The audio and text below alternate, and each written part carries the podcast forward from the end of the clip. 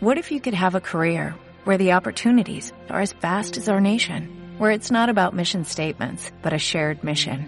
At U.S. Customs and Border Protection, we go beyond to protect more than borders, from ship to shore, air to ground, cities to local communities. CBP agents and officers are keeping people safe. Join U.S. Customs and Border Protection and go beyond for something far greater than yourself. Learn more at cbp.gov/careers.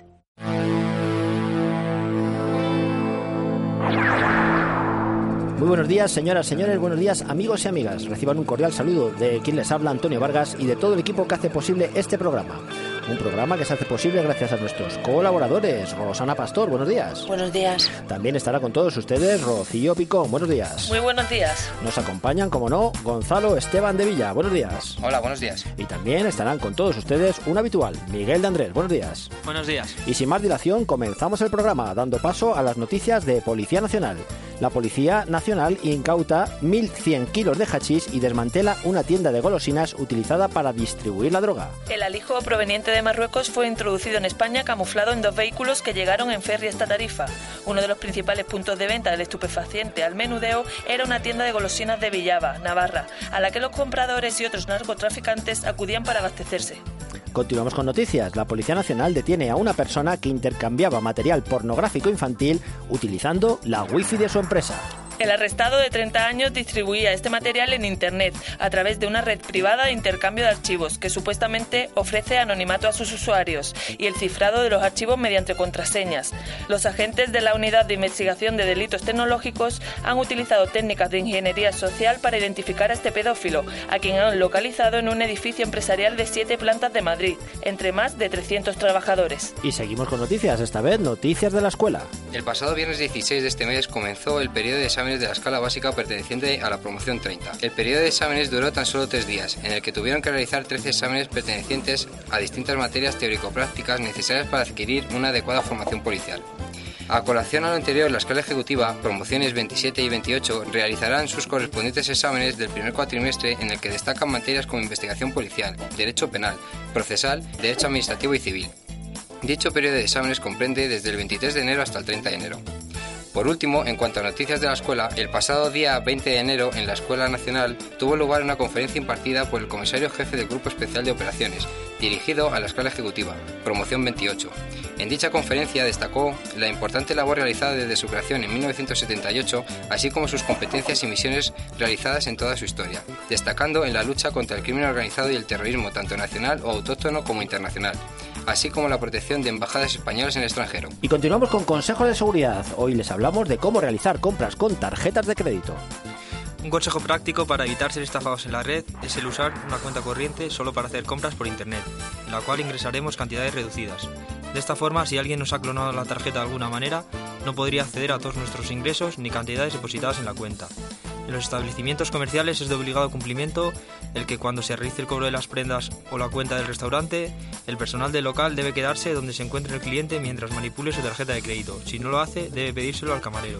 Si le sustraen el bolso o la cartera con las tarjetas bancarias, debemos tener grabado en la memoria del teléfono el número de cancelación de la tarjeta para anular la misma y que no puedan usarla los delincuentes. Si no tenemos a mano esta información, en cualquier comisaría de policía tienen los números colgados de la pared de la sala de espera de la oficina de denuncias o en el mostrador de seguridad. Si desconoce la comisaría más próxima en el, en el número 091, le puede facilitar los teléfonos de cancelación de tarjetas de las principales entidades bancarias. Y seguimos con nuestro apartado de curiosidades. Esta semana les hablamos sobre los perros policía. ¿Sabía usted que existen diferentes tipos de perro policía? En el Cuerpo Nacional de Policía, en su unidad de guías caninos, adiestran perros para diferentes cometidos. Perros adiestrados para el combate, perros detectores de explosivos, de personas desaparecidas en catástrofes naturales o accidentes, búsqueda de restos humanos y búsqueda de drogas. La raza de perro más utilizada es el pastor alemán, aunque también son usados otros como el labrador y el doberman. Y seguimos con la entrevista de la semana. Hoy tenemos con nosotros a Luis Fernández, jugador de fútbol de tercera división y actualmente alumno de escala básica, policía. Buenos días, Luis. Hola, muy buenos días. ¿Qué le lleva a un jugador de fútbol de tercera división meterse a policía?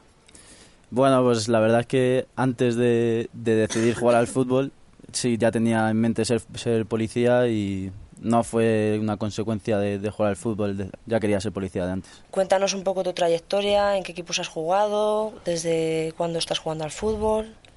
Bueno, pues empecé con, bueno, desde Alevines siempre he jugado, pero a nivel semiprofesional, como lo suelo llamar yo. Empecé en, mi último año de juveniles, ya jugué en tercera división, de hecho debuté contra, jugando contra el Real Madrid, que en, el, en ese equipo estaban los hermanos Callejón, que ahora son futbolistas de un alto nivel. Y estuve dos años en, jugando ahí en el Pegaso, luego me, me llamó un, equipo de, un par de equipos de Castilla-La Mancha para jugar allí en tercera división al final me decanté por el Socuellamos, estuve una temporada y media allí jugando en tercera división en, Castilla-La Mancha.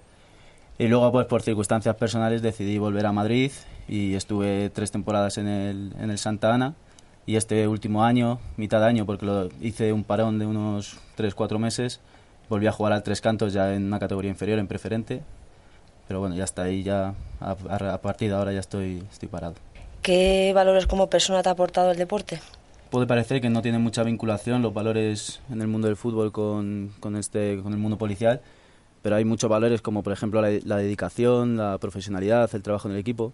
Sobre todo cuando, cuando eres futbolista de un cierto nivel, eh, necesitas, no vale con estar cuatro, cuatro días a entrenar y luego un, ir a jugar el partido, tienes que estar continuamente pensando en, en cuidarte, en qué cosas puedes hacer, qué cosas no puedes hacer, y entonces yo creo que eso está bastante relacionado con el, con el mundo policial. Luis, siempre que hablamos de fútbol, todo se nos va a la imagen de, evidentemente, lo que sale en la tele, la primera división. Las, las, demás son casi divisiones olvidadas. Y yo creo, a lo mejor estoy equivocado, que no es fácil llegar a esa primera división y es muy sacrificado, ¿no? Llegar ya no a primera división, llegar a, a categorías como segunda división o segunda B, aparte de ser muy bueno, que eso todos, todos los futbolistas que llegan a, a, esas, a esas categorías lo son indudablemente, pero aparte de eso necesitas estar en el, en el sitio adecuado en el momento oportuno. No vale simplemente con ser bueno y aparte lo que dice usted, necesitas mucha dedicación, mucho trabajo, mucho sacrificio que muchas veces no estamos dispuestos a, a, tener. La diosa fortuna. Y además en estas divisiones todavía creo que no se gana lo suficiente como para dedicarse profesionalmente al fútbol solo, sino que tienen que tener otro trabajo aparte, ¿verdad? Bueno, antes de la denominada crisis sí que era verdad que había muchos muchos futbolistas, yo he tenido compañeros que sí que se ganaban la vida solo con esto, un buen nivel de vida, pero sí que es verdad que, es corto, es un periodo corto de tiempo que a los 35 años como mucho ya, ya, no te puedes dedicar a ello. Pero sí que es verdad, a mí lo que me ha tocado vivir te da para, pues para tus cosas, para, digamos, un, trabajo eventual que te da unas retribuciones económicas buenas, pero no te da para ni para comprarte una casa, ni para independizarte, ni, ni nada de eso. ¿Has vivido alguna vez una situación hostil en el campo? Bueno, la verdad es que sobre todo en, jugando en, en tercera división en Castilla-La Mancha y es una zona en la que vive mucho el fútbol y va mucha gente a, a verlo y en un derby jugando contra el Tomelloso, que digamos que es como un Madrid Atleti, salvando las distancias por supuesto, sí que es verdad que hubo se venían los ambientes caldeados de la primera vuelta y estando en nuestro campo hubo muchas situaciones tensas. Lo único que nosotros, como era nuestro, digamos, nuestro estadio y nuestra gente, por así decirlo, no, no lo vivimos tan tenso como pudieron vivir los otros los compañeros del otro equipo, pero sí que es verdad que nos contaron que, lo llegaron a pasar hasta mal. Luis, una vez que ya termines tu periodo formativo, eh, jures el cargo, te estabilices y vayas destinado a cualquier provincia de España, eh, ¿vas a seguir compatibilizando tu vida policial con tu vida deportiva como futbolista o vas a intentarlo? Mi intención es que sí.